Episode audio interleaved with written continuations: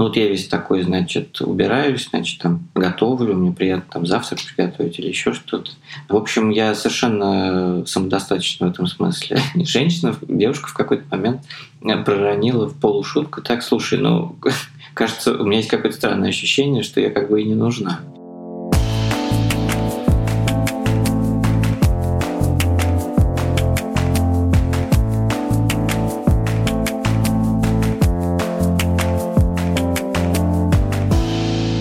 Привет, подруги, привет, друзья. Вы слушаете подкаст «Диалог». Она сказала, он сказал, и меня зовут Лола Тагаева. Привет-привет, а меня зовут Даша Жук, и сегодня мы будем говорить про быт и домашний труд, про то, как делить его в партнерстве честно, почему так сложилось, что даже в 2021 году в большинстве семей борщи, щи, глажка и весь менеджмент по уходу за детьми и за домом до сих пор остается на женщинах, даже если женщина работает столько же, сколько и мужчина. Ну и что со всем этим делать? Потому что как-то смотреть на это все уже, наверное, не, мягко говоря, неприятно, да, и мы об этом будем говорить в том числе и с мужчинами. Какие использовать практики, доводы, я не знаю, может быть, скандалы в отношениях для того, чтобы как-то разобраться и э, сделать э, отношения действительно партнерскими. И партнерские отношения. Партнерские отношения. А у нас партнерские отношения с представительством Евросоюза в России, и благодаря этому как вообще, в принципе, благодаря любому хорошему партнерству. У нас тоже есть свои бенефиты. Да, у нас тоже есть свои бенефиты, и у вас они тоже есть, потому что вы можете слушать классных, интересных европейских героев и экспертов. Ура! Да, друзья, пока мы не начали, мы хотим вам предложить зайти в iTunes, в Казбокс или там, где вы нас слушаете, и поставить нам оценку. А, справедливую, конечно, такую, какую вы считаете нужным, но мы будем очень радоваться хорошим оценкам. Ждем ваши комментарии. Подписывайтесь на нас, чтобы не пропустить новые эпизоды. И вообще ваши подписки, э, лайки и расшеры помогают нам развиваться, становиться лучше и вообще понимать, что это все не зря. А еще у нас есть классный Инстаграм. И он у нас прям засиял последние две недели, да, Лол? Ну да, у нас в Инстаграме появилась политика, что мы жесткая. двух жесткая. Мы в течение двух недель после выпуска эпизода обсуждаем у нас в Инстаграме все то, что мы не успели поговорить в выпуске. Там можно почитать, э, что еще говорили наши эксперты, почитать разную аналитику, посмотреть на разные истории, вообще позадавать вопросы, пообщаться друг с другом. Пожалуйста, приходите. Приходите, вам будет весело.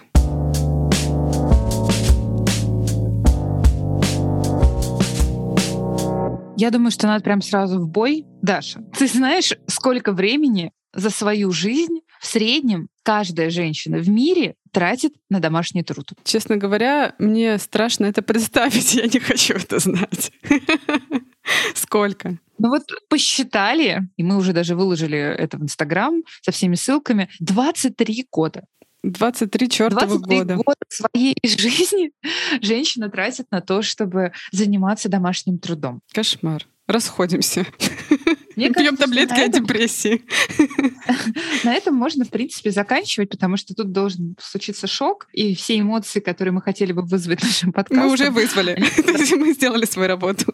Они должны были воспроизвестись сами. Но окей, пойдем дальше, потому что это не самые последние цифры. Дело в том, что вообще, в принципе, неоплачиваемый домашний труд — это огромная часть экономики такой вот теневой экономики, да, и по статистике это примерно 10 а, триллионов э, долларов э, ежегодно. И это примерно 13% от мирового ВВП. 13%, представь себе. А что вот это значит? Что, условно говоря, женщины, которые тратят свое время дома, они могли бы э, работать где-то и а, ну, свое бесценное время проводить э, строя свою карьеру, занимаясь любимым делом и получая где-то эти деньги, ты к этому ведешь, когда ты говоришь про эти огромные суммы? Да, если посчитать, например, вот все то, что делает обычно все еще в мире женщина, да, это все, если перевести там услуги няни, услуги домработницы, услуги клинера, услуги повара, услуги человека, который ездит и забирает детей, привозит, это, соответственно, кто у нас? Это, это водитель, услуги экономки, да, менеджера, который э, менеджерит вот эти все вопросы, связанные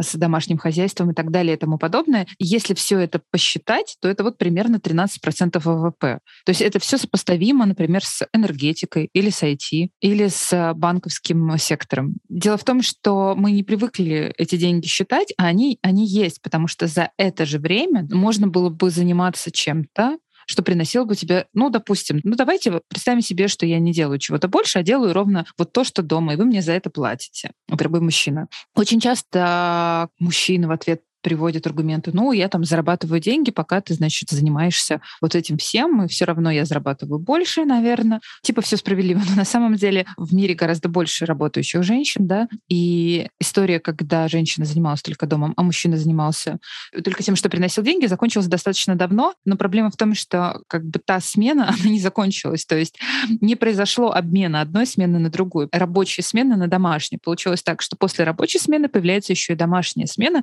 и домашняя личная смена очень часто мешает реализовываться и, а, а, например, да хотя бы просто отдохнуть для того, чтобы завтра с утра встать полная сил и пойти там сворачивать какие-то карьерные горы, да? А в 2021 году, даже в 2020 все стало еще менее весело, потому что пандемия изменила эту статистику, нагрузка основная свалилась э, на плечи женщин, и так она была, но стало ее еще больше, потому что мы все засели дома. И сейчас по статистике в среднем в мире женщины тратят в день примерно 8 часов на домашний труд, то есть целый рабочий день.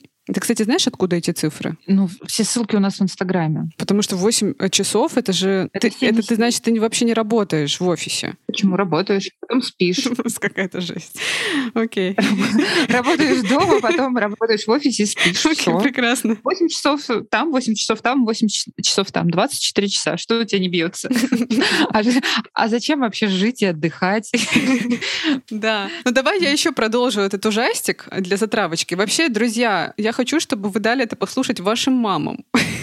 Потому что, мне кажется, для большинства мам это очень актуальная история, да и не только для мам, для их дочек тоже. Еще до пандемии, Лол, ты знаешь, сколько российские женщины тратили времени на приготовление завтраков, обедов и ужинов? Для их любимых и, и, и всех. Сколько? 55% своего свободного времени. Так. Я как-то на это все посмотрела и подумала, да идите по все в баню. Я 55% своего личного времени потрачу как-нибудь по-другому, правда.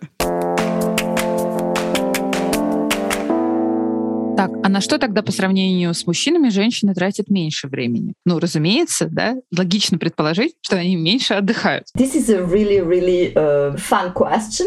У неоплачиваемого домашнего труда есть очень интересный аспект. Надо помнить о том, что этот труд означает не только то, что женщина делает много по дому, убирается, заботится о детях, родителях, но это еще говорит о мультизадачности женщины. Например, если бы я давала это интервью, когда мои дети были маленькими, это бы означало, что на кухне в это время готовилась бы еда, в ванной работала стиральная машинка, дети были бы в этой же комнате, и их нужно было бы развлекать, чтобы они не плакали. Женщины способны выполнять много задач одновременно. Это профессор Парижской школы экономики Елена Станканелли. Она исследует проблему неоплачиваемого домашнего труда, того, как современные пары распределяют обязанности по дому и как это влияет на жизнь женщин и мужчин. И мы поговорили с ней про то, что вообще такое этот неоплачиваемый домашний труд и почему в 2021 году женщины до сих пор тратят на него куда больше времени, чем их партнеры. Мы однажды делали полевое исследование на эту тему, и я поймала себя на мысли, что я постоянно делаю много дел одновременно.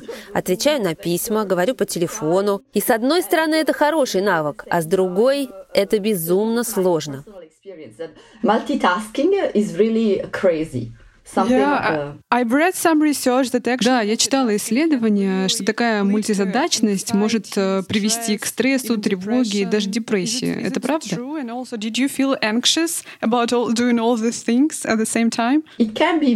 С одной стороны, это может быть очень тяжело, а с другой, женщина может думать, я супер женщина, супер с силой. Знаете, всегда в фильмах есть какой-то герой-мужчина, супермен, помогающий людям. И вот я такой же герой, только домашний, и никакой мужчина дома не сможет состязаться со мной в количестве дел, которые я способна делать одновременно. Мы чувствуем, что по-настоящему сильные, влиятельные и всегда все сможем и совсем справимся. Ну да, в этой мультизадачности есть такое чувство. Почему я должна все делать сама? Но с другой стороны, это ведь дает власть. Женщина чувствует себя сильнее, чем тот парень, который на это не способен. Хорошо, то есть э, домашний труд делает нас сильнее. Большинство женщин очень сильные. Конечно, это не очень честно со стороны общества ожидать от женщин, что они это взвалят на себя и будут нести эту ношу. И мы должны сделать все возможное, чтобы это изменить. Но в то же время женщины должны воспринимать эту мультизадачность как свое преимущество. Это ведь применимо не только в доме, но и в карьере. Женщины могут справиться с очень большим стрессом и давлением. Получается, что это такой позитивный аспект. А почему же мы тогда называем эту работу неоплачиваемой? И какая у этого явления негативная сторона? Негативная сторона, конечно, есть. Почти каждая из нас должна выполнять эту работу. Покупка продуктов, готовка, забота о детях — очень часто мужчины в парах, особенно когда появляются дети, и объем домашней работы кратно увеличивается, из-за каких-то культурных и исторических стереотипов рассуждают по стандартам того времени, когда женщины не работали. И подсознательно появляется какое-то ожидание, что со всей домашней работой должна справиться женщина. И, конечно, такое ожидание, затем выполнение этой работы заставляет женщину очень уставать. И если это происходит, то это очень плохой знак для брака. Есть много исследований в разных странах, которые показывают, что браки распадаются как раз из-за неравномерного распределения домашнего труда. Женщины перерабатывают, так как помимо их работы в офисе, у них есть еще и вторая смена дома. Есть еще один негативный аспект слишком большой нагрузки на женщин. Сейчас многие страны озабочены снижением рождаемости. И, конечно, если бы женщины не работали сразу и дома, и в офисе, и поровну делили бы обязанности с мужчинами, возможно, они бы рожали больше детей. И тут есть о чем задуматься политикам, которые хотят повысить рождаемость и снизить число разводов. Я думаю, сейчас самое время дать слушателям определение неоплачиваемого домашнего труда, который сделал Нобелевский лауреат по экономике Гэри Беккер. Он делал очень много исследований об экономике семьи. Так вот, Беккер говорил, что отдых — это та деятельность, которую вы можете делать только сами. Вы не можете кому-то заплатить, чтобы он отдохнул за вас. Вы не можете нанять кого-то, чтобы он сходил за вас в театр, насладился искусством или на прогулку, чтобы подышать свежим воздухом. А неоплачиваемый труд, в отличие от отдыха, это то, что вы можете делегировать другим людям сделать за вас. Вы можете нанять кого-то, кто будет готовить, убираться, нянчить ребенка. А какое влияние неоплачиваемый труд оказывает на общество и на экономику? Uh, um, Во-первых, он вносит колоссальный вклад в гендерное неравноправие. Мы знаем, что сейчас есть большой разрыв в зарплатах мужчин и женщин. В среднем женщины зарабатывают на 10-20% меньше за одну и ту же работу. Добавьте к этому культурные стереотипы, которые позволяют работодателю ожидать, что женщина будет менее эффективна на работе, чем мужчина, потому что ей нужно следить за домом, и значит, она не может полностью отдаваться работе. Это влияет на продвижение женщин по карьерной лестнице, просто из-за подсознательной дискриминации. У неоплачиваемого труда есть и денежное выражение в размере валового национального продукта. Если говорить в целом, то чем больше неоплачиваемого труда делает женщина, тем меньше ВВП страны. Почему так? Объясню. Если вы берете двух человек с одинаковыми профессиональными навыками и компетенциями и заставляете одного из них работать и дома, и в офисе, то его производительность там и там снижается. Просто потому, что он не может работать в полную силу и там, и там. По сути, общество тратит ресурс этого человека впустую, и это отражается на валовом продукте страны. Есть также исследования, которые позволяют подсчитать, сколько денег эта домашняя работа могла бы стоить и сколько на ней можно заработать. Так вот, все время, все ресурсы, которые были потрачены на уборку и готовку, составляют от 10 до 40% от ВВП. Это означает, что ВВП страны мог бы быть на 40% больше, если бы за весь домашний труд платили бы каким-то компаниям, которые бы выполняли эту работу. Если мы возьмем один день, не выходной, а просто рабочий день, мы увидим, что в среднем мужчина тратит на домашние дела полчаса в день, а женщина 2-3 часа. Большая ведь разница, правда?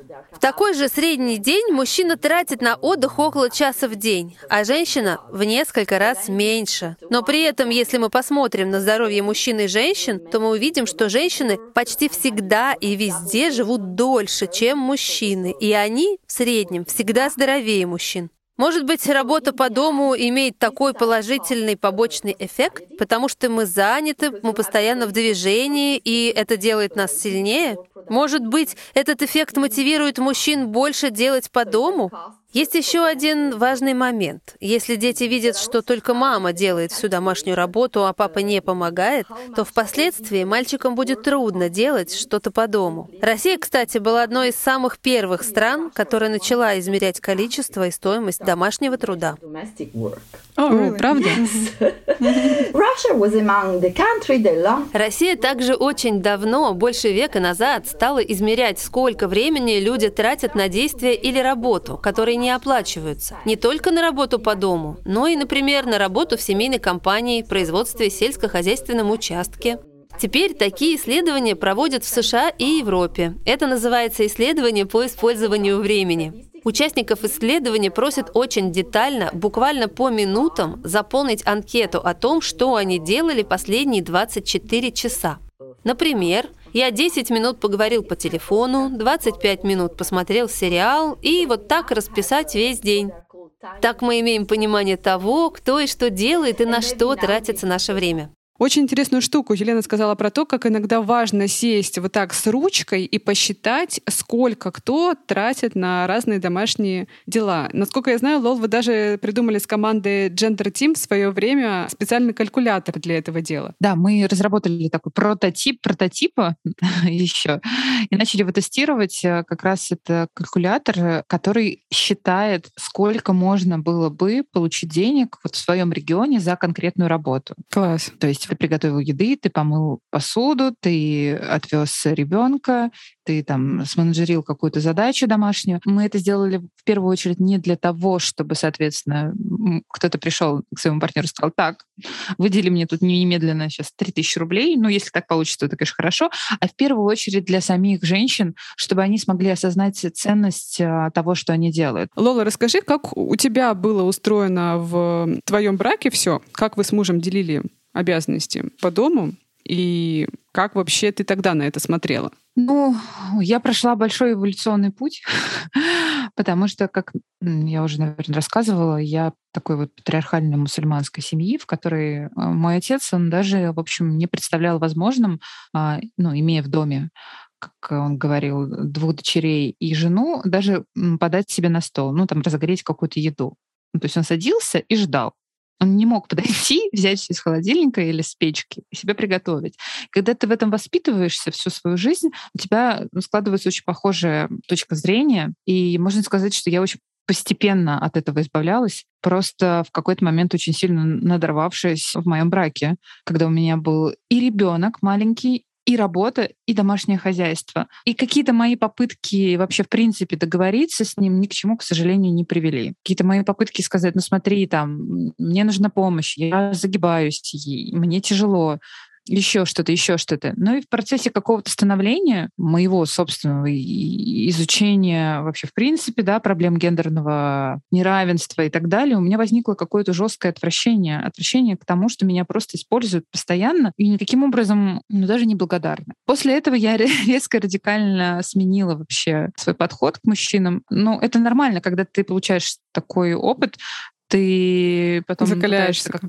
Даже не то, что закаляешься, а наоборот, э, берешь вилы и идешь Да, да, как-то скалибровать, и маятник э, качается в абсолютно другую сторону, противоположную. Потом у меня, после этого у меня были отношения с человеком, который вообще взял всю заботу обо мне на себя. Ну вот, то есть я вообще ничего не делала. Ну просто ничего. И я работала и занималась ребенком. Я четко сразу же в самом начале отношений дала понять, что вот домашняя история и вот это все это не про меня, я этим не занимаюсь. Если я хочу есть, я себе закажу еды. Если ты хочешь как-то по-другому, то как бы welcome, но меня к этому привлекать не надо. Это тоже крайность, я абсолютно в этом уверена. Но я думаю, что я была настолько вот травмирована тогда, что мне не хотелось вообще ничего больше делать. Да? Я понимаю тех женщин, которых, может быть, кто-то может назвать уже озлобленными, да, на мужчин, достаточно агрессивными. Но ты когда понимаешь, начинаешь осознавать вообще, что в твоей жизни происходило, и это я сейчас не говорю про формы насилия, я говорю просто, в принципе, про такую вот эксплуатацию бесконечную и невозможность ни с кем договориться, просто потому что,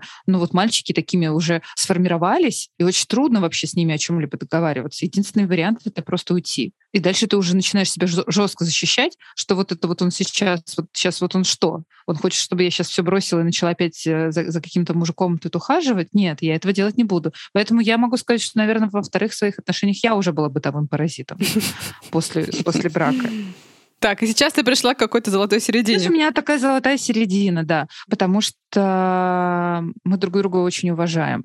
Если я что-то делаю по дому, в первую очередь я хочу показать э, заботу. У нас как-то сменились акценты не из серии «а что ты мне дашь?», да? а из серии «а что я могу для тебя классного сделать, когда я хочу и могу?» а не потому, что я должна. В итоге это выглядит так, что я больше готовлю, а он больше убирается. Я люблю готовить и не люблю убираться, на самом деле. Ну, слушай... А он не умеет готовить, но зато он, он чистюля, и после того, как я приготовлю, стоит и отдирает 33 мои сковородки. Чего бы я... Если бы он после этого не мыл посуду, я бы, наверное, скорее всего, очень быстро потеряла этот свой кураж что-то там ферическое готовить, потому что после этого же надо отмывать всю кухню. Идиллия, просто идиллия. У нас как раз с мужем все наоборот. Он э, готовит, а я убираю. И, в общем-то, э, нам тоже это подходит, потому что э, мой муж Филипп, он гораздо более опытный кук, сказал я по-английски повар. Он, э, я, по-моему, в одном из выпусков рассказывала, поскольку он много где жил, каждые четыре года менял место жительства и в какой-то момент открыл в себе любовь большую к еде, к истории еды и к приготовлению ее, то он, в общем, как-то этим очень увлекся. И не могу сказать, что он прям всегда этому очень радуется и всегда с восторгом восторгом бежит со сковородкой. Но когда ему не хочется готовить, готовлю я. Но на самом деле у нас как-то э, довольно так все интуитивно и органично получается, потому что когда я переехала в Шанхай, и Филипп ходил в офис на работу, а я работала из дома, и поскольку я только искала какой-то свой новый путь в эмиграции, у меня было чуть меньше а, нагрузки, то я интуитивно брала вот эту кулинарную часть на себя. Даш, но Филиппу, видимо, она не зашла.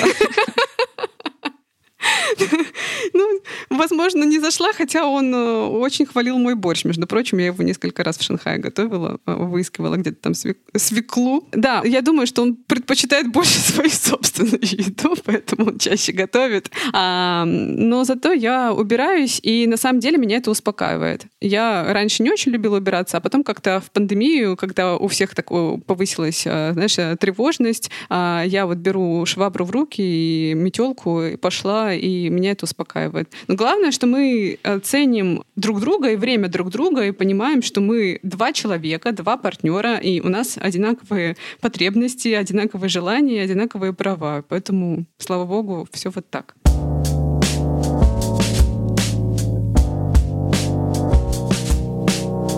Кстати, знаешь, вот вообще это очень интересно, потому что мы с тобой, это, в общем, молодое поколение, но у меня тоже была какая-то вшита программа, когда мне было еще лет 20, что почему-то именно я, как женщина, должна что-то делать по дому. То есть для меня это более органичное состояние. Даже если я пришла уставшая с работы, а, все равно представить а, меня что-то делающее по дому мне было естественнее, чем партнера. И это вот так странно, потому что там я родилась э, в 90-х. Понятно, что у меня довольно традиционная семья, но при этом как-то я видела разные другие примеры. И нам снова стало очень интересно узнать, почему женщины до сих пор выполняют эту домашнюю работу и почему эти стереотипы настолько живучи, не только в России, но и в европейских странах. И мы спросили нашего профессора Парижской школы экономики Елену Станканелли, которую вы уже слышали, о том, почему эти стереотипы настолько сильные. А почему вот эти представления о том, что женщина, именно женщина должна выполнять домашнюю работу, такие живучие? For example, I want to tell you about um, и не только это представление. Есть еще идея о том, что мужчина – главный кормилец в семье, и он ответственен за зарабатывание денег. И это очень-очень-очень сильный стереотип, причем практически во всех обществах. Но у нас уже есть подтвержденные данные, что из каждых десяти семей или пар в двух-трех парах больше денег зарабатывают женщины, и именно они – кормилицы семьи. Это большие цифры, то есть почти 30% женщин в парах содержат семью. Но знают ли люди об этих цифрах? Никто не слышал об этом, потому что никто про это не говорит. Но я сама делала эти исследования и могу показать это на цифрах. Во Франции, в США, в скандинавских странах таких пар, где зарабатывают в основном женщины, еще больше. Почему же мы продолжаем верить и следовать этому стереотипу, что мужчина – кормилец? Кстати, когда психологи и социологи брали интервью у таких пар, где женщина зарабатывает больше, то пары признавались, что им неловко и даже стыдно говорить об этом друзьям и близким, потому что они боятся, что их будут воспринимать как каких-то неправильных или ненормальных. Это примерно такая же ситуация, как с ростом. Мы привыкли, что в паре мужчина должен быть выше женщины. Но есть пары, где женщина выше, и люди ведь смотрят на такие пары, как на какие-то странные, иногда Иногда даже дают советы женщине не носить каблуки, ведь она тогда будет еще выше мужчины. И это настолько глупо. Я очень рассчитываю, что следующее поколение положит конец этим глупостям. Recently I talked to my mom. Uh, Я разговаривала с моей мамой недавно. Она доктор, очень много работает и при этом много всего делает по дому. И я вижу, как сильно она устает, и спрашиваю ее, «Мам, а почему ты это не попросишь сделать папу? Тем более он на пенсии, у него сейчас очень много свободного времени». А мама отвечает, что ей проще это сделать самой, потому что она это делает намного быстрее и эффективнее. Так может, сами женщины должны изменить свое поведение, чтобы мужчины тоже начали заниматься домом? Yes, indeed. It's um, О да, сколько раз я слышала, ох, когда он готовит, все вокруг в грязи, и мне потом нужно убираться в два раза дольше. Just my mother. Узнаю свою свекровь. Um, да, я понимаю, что это непросто, но мы должны попросить женщин вдохновлять и стимулировать мужчин к домашней работе, даже если они делают все не так и медленно и пачкают все вокруг. Когда мой сын был совсем маленький, ему было около двух лет, я хотела нанять помощницу по хозяйству. Мой декретный отпуск длился всего три месяца. Столько по Франции дают времени на то, чтобы побыть с ребенком после рождения, и это немного. Хотя, возможно, и лучше, чем в других странах. В общем, после трех месяцев декрета я вышла на работу и не справлялась со всеми домашними делами. Я попросила друзей порекомендовать кого-то. Они посоветовали мне женщину, я позвонила ей, она сказала, что у нее очень много клиентов, и она не может выйти ко мне. Но она сказала, что пришлет ко мне своего мужа. Представляете? И когда мой сын рос, этот мужчина приходил к нам домой каждую неделю и убирался. И делал он это очень хорошо. И когда мой сын начал ходить, он стал брать тряпку и стараться убираться в доме. Это я к тому, что есть этот стереотип, что мужчина не должен работать по дому. Но если мальчик с детства видит, как мужчина убирается, то для него это будет совершенно нормально. Конечно, это трудно, это вызов, но если будет больше таких программ, например, как ваша, люди должны начать говорить про это. Если мальчик будет тоже, как и девочка с детства, считать нормальным для себя делать работу по дому, то у нас не будет проблемы с перекосом в будущем boy, it has to be everyone. yes. mm-hmm. And what would you... А что бы вы посоветовали мужчинам, которые нас сейчас слушают? To us right now, what would you propose them? Well, try to make some surprise to your uh, partner. Сделайте сюрприз своей женщине. Придите домой пораньше и уберитесь, приготовьте еду, чтобы когда она вернулась домой, все уже было готово для ужина. Такие сюрпризы делают брак намного крепче. И старайтесь избегать разделения по обязанностям, типа того, что мужчина занимается ремонтом, а женщина – стиркой. По статистике, кстати, мужчины вообще не занимаются стиркой и глажкой. Они не знают даже, как включать стиральная машинка и просто не умеют гладить. И в итоге, если женщина не может это сделать за них, у них проблема. У меня была коллега, которая изучала причины разводов, и она выяснила, что когда женщины остаются одни после развода, они начинают лучше питаться, заботиться о себе, а мужчины наоборот. Начинают есть не дома, питаться фастфудом и тратят гораздо больше денег на эту вредную еду. И тратят, кстати, деньги на то, чтобы кто-то убирался и гладил им.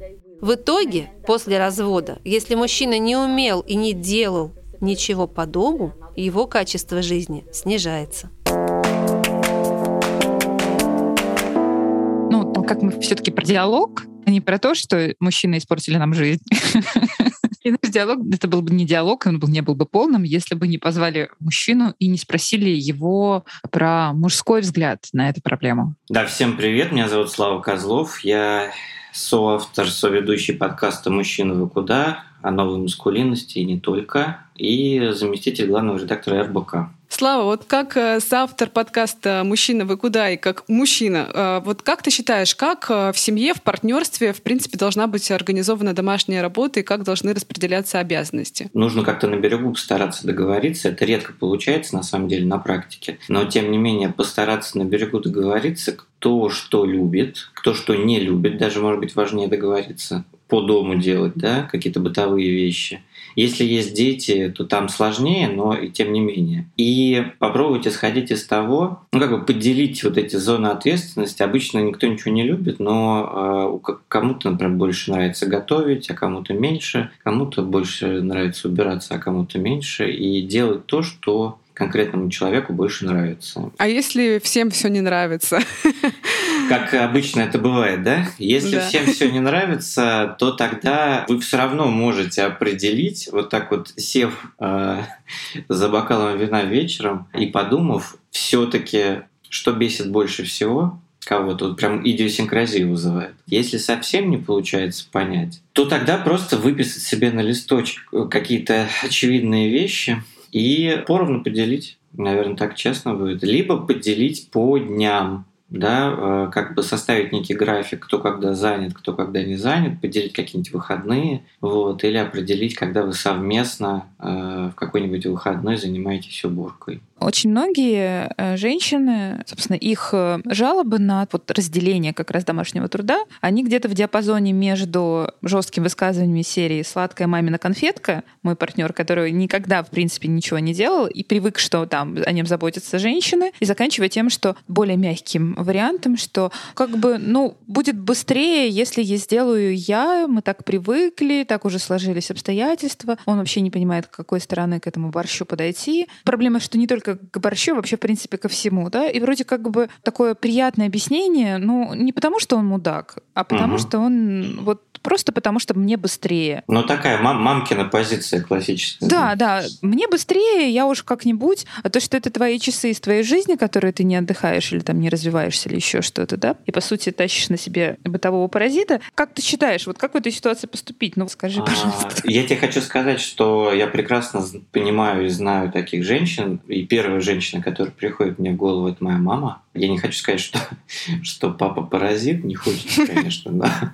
Но вот это вот э, патриархальная старая закваска в плане формирования семьи и каких-то порядков, она, она вполне себе до сих пор живет. Но тут, конечно, всегда легче, когда один из партнеров довольно жестко или не жестко, как угодно, артикулирует свою позицию изначально, что типа, чувак, вот, извини, но я вот на себя это брать не буду. И всегда легче найти себе партнера, который самодостаточно, профессионально развивается. И тогда, собственно, эти вопросы, может быть, сами собой отпадут, потому что за тебя никто ничего не сделает. Но я понимаю, о чем ты говоришь. И тут, э, возможно, таким женщинам или, ну, как правило, женщинам, да, хотя и мужчины такие тоже бывают, стоит э, задуматься о том, что в какой-то момент они э, себе же сами вредят не только даже с точки зрения того, что они не развиваются, не ну, устают, э, утопают в рутине, а с точки зрения того, что это повлияет на их отношения с тем, значит, э, прекрасным э, человеком, ради которого они убиваются. Потому что потребность в отношениях, она совершенно другая на самом деле. Она не убирать за кем-то. Ну, то есть это может быть иногда как проявлением заботы, но тем не менее потребность в отношениях, ну, они другие. И в какой-то момент просто, когда потребности меняются, и человек, за которым ухаживают, это понимает, то он может просто уйти. Слушай, ну интересно то, что ты вырос в такой традиционной семье, в смысле некого домашнего уклада, того, как э, делятся домашние обязанности. И как ты сам э, входил в свои первые отношения, с какими представлениями о том, как это должно быть в твоей семье, и как это происходило? И если ты менялся, трансформировался, вот как эта трансформация происходила? Я менялся, трансформировался, безусловно. Но, собственно, какие-то такие одни из первых отношений я входил совершенно не задумываясь об этом. То есть э, я рос на какой-то ролевой модели и, наверное, думал, что так оно и должно быть. С другой стороны, мои первые длительные отношения, они не были сопряжены с совместным проживанием. Вот, но, естественно, мы часто проводили время у нее, и она как-то сама инициировала там какую-то условную готовку, а я это смиренно принимал скажем так. Вот, потом все поменялось, э, я поменялся, наверное, у меня сформировался запрос на то, что мне нужен какой-то другой партнер, в том числе и мировоззренческий другой. И я сразу для себя решил, э, что ну, для меня было очевидно, что как бы определенный э, партнер, определенный образ замышления, который мне нравится, он в принципе для себя исключает возможность вот этого постоянного домохозяйства и вот такой заботы обо мне или псевдозаботы, как угодно. Поэтому я как-то это отрефлексировал и понял, что очень хочется все делать поровну или хотя бы ну, как-то деятельно участвовать э, в, в общем деле сохранения и поддержания быта. Я не знаю, насколько это вообще вопрос к тебе, но, может быть, было бы круто нам вместе на эту тему порассуждать, потому что у меня глубокое ощущение, что женщины э, продолжают со всем этим безобразием мириться. Они, в принципе, стараются, мне кажется, избегать таких громких э, глаголов, которые я использую сейчас, да, обслуживать. Это заменяется, а мы тут все журналисты понимаем прекрасно, как важно, какие именно слова и в каком контексте вы используете, да, это используется как я поддерживаю наш дом, я там, не знаю, храню очаг, я забочусь, я проявляю там, не знаю, свою любовь таким образом. Это, в конце концов, мой дом, и я не хочу, чтобы в моем доме было там свинство и все остальное. Ну, вот это все, да. То есть это по-другому все э, проговаривается в другом контексте. Но, тем не менее, мне кажется, я сейчас, может быть, прозвучу достаточно жестоко, но в целом это обычно моя роль, что это связано с тем, что... Палач, Лола Палач. Да. Плохой следователь. Плохой следователь — это я.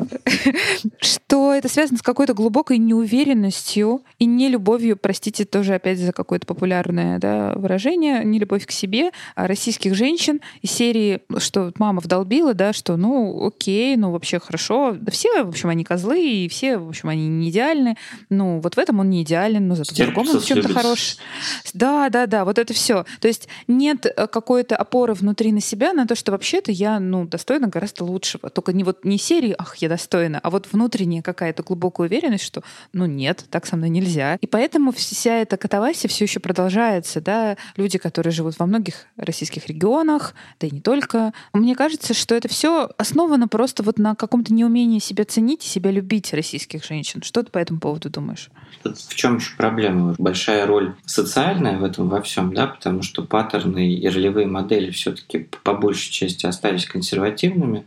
Вот, и нас вырастили наши мамы папы, которым там 50, 60, 40 5 и так далее, они жили в совершенно другой парадигме. Соответственно, они это все передали, а сил, возможностей и, главное, среды, в которой бы новые ценности как бы произрастали, зачастую нет а, потому что на самом деле нас формирует среда в первую очередь, да, и поэтому у людей даже не возникает зачастую рефлексии по поводу вот этой своей роли социальной не только, да. Роль она одна понятна, и я, как женщина, буду определять свою нужность и необходимость в паре через вот эту бытовую историю. И если я в этом смысле останусь э, ненужной, если мужчина будет самодостаточным, да, то у меня начнется фрустрация. У меня был пример отношений, когда, ну вот я весь такой, значит, убираюсь, значит, там готовлю, мне приятно там завтрак приготовить или еще что-то.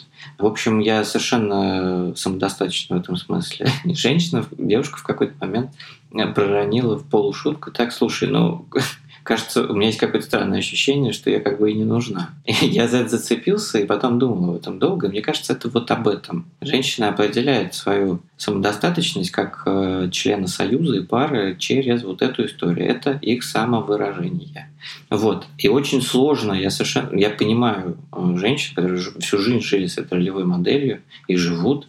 И несмотря на это, они еще работают, безусловно, что очень сложно эти динамические стереотипы в голове, нейронные связи разорвать, и непонятно зачем. Да? Но потом они страдают, когда муж уходит, и они понимают, что это не самое главное, что нужно было. Ты такую классную штуку описал. А, я, я никогда про это не думала, о том, что это действительно способ эм, какого-то контроля, да, и ощущения себя нужности женщиной, которая вот, ну, то есть это какая-то такая вторичная выгода, да, которая не сразу видна, а, что у меня есть роль, и вот она выглядит вот так, и без меня этот человек пропадет. Это очень похоже на историю, опять же, рубрика «Популярная психология глазами Лолы» про отношения зависимого с созависимым человеком. Это дико интересная мысль про то, что ну, многие действительно просто не представляют себе, как себя по-другому реализовывать и контролировать жизнь мужчины. Да? Я ему завязала этот галстук.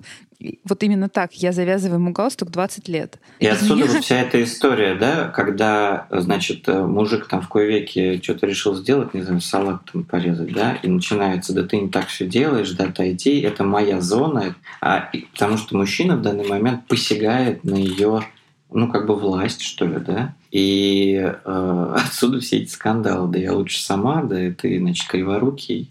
Но он так и будет криворуким, дорогая.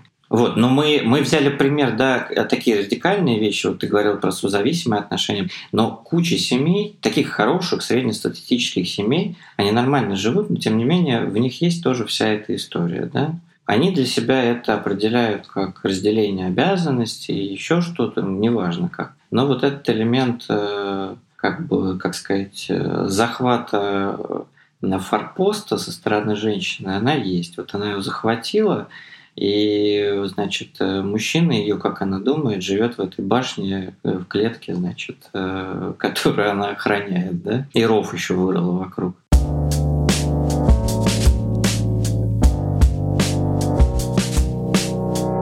Меня очень зацепило то, что сказал Слава про самоутверждение женщины через хозяйство. Да, то есть это такая вот позиция жертвы, а, что я-то лучше знаю, и вот смотрите, сколько я всего для вас делаю. Я вообще очень не люблю позицию жертвы. Мне приходилось работать с людьми, которые в ней профессионально обосновываются. И это всегда в конце выливается в какие-то истерики серии «А я тебе, а я вам, я сделала столько, а вы не оценили». Да, это правда. Я видела сама таких э, женщин, взрослых уже женщин, э, которые реализовывались вот в такой роли, и только в такой роли, и которые потом обвиняли своих близких и родных в том, что там они это не ценили, а, они недостаточно там много говорили спасибо. я, с одной стороны, понимаю, что это какая-то такая...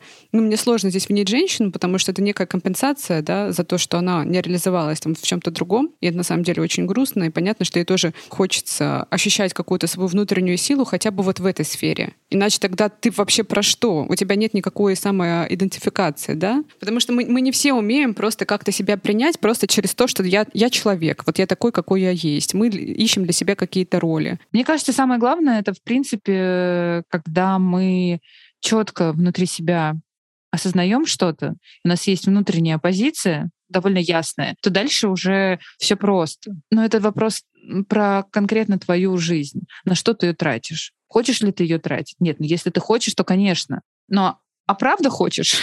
или потому что так привыкла? Или потому что так сложились отношения? Вот это самый главный, на мой взгляд, вопрос. Когда ты внутри себя знаешь ответ на этот вопрос, ты можешь спорить, я не знаю, хоть с адвокатом дьявола на тему того, что, знаешь, вообще-то это моя жизнь. А если твой партнер в рамках этого разговора подтвердит твои самые страшные, глубокие опасения, что на самом деле он тебя не уважает и э, считает, что с тобой в отношениях можно находиться только на условии вот таких твоих вложений, да, что вот, ну, как бы я вообще зачем женился? Не зачем жена дома нужна? А, тебе для этого нужна жена? Для того, чтобы за тобой кто-то убирался? Черт, я теперь должна про это подумать. Не хочется давать какие-то советы, потому что мы здесь не психологи, не суперэксперты, и сами не идеальны, и у нас у самих могут быть а, сложности, про которые мы с Лолой сегодня тоже говорили. А я могу только про свой личный опыт а, рассказать. Для меня в последнее время, вот в последние несколько лет стало очень важным слышать и слушать себя и почаще задавать себе вопросы и своему партнеру, ну то есть разговаривать с ним. А что мне нравится? А что мне не нравится? А как я себя в этом чувствую? Почему я так отреагировала? Если я так отреагировала, может быть, это говорит о том, как я на самом деле хочу. А почему он так отреагировал на что-то? Что ему не нравится? Как он себя в этом чувствует? Мне кажется, что вот наши реакции эмоциональные эмоциональные очень часто на самом деле говорят про наш настоящий внутренний запрос а, на то, какую мы хотим жить жизнь. А я хочу жить жизнь, в которой а, я и мой партнер сможем себя реализовывать по-разному и так, как нам обоим хочется. Находить компромиссы, давать друг другу пространство для самовыражения и развития. В общем, конечно, какие-то очевидные простые вещи, но мне кажется, что мы часто про них забываем, и я про них часто забываю. Не слышим мы себя, не, слу- не слушаем мы себя, или не разговариваем друг с другом. В общем-то, мы этот подкаст как раз и затевали для того, чтобы друг друга почаще слышать, слушать и разговаривать. Друзья, в общем, я надеюсь, что вы нас сегодня слышали и слушали, и что вам понравился этот эпизод. Если он вам понравился, мы будем очень рады, если вы поделитесь им с вашим партнером, партнеркой, другом, подругой, мамой, папой. И очень будем ждать ваш фидбэк. Можете писать нам а, прямо на платформе платформах, на которых вы нас слушаете, или в Инстаграме. До встречи через две недели. Пока-пока. Пока-пока. Пока-пока.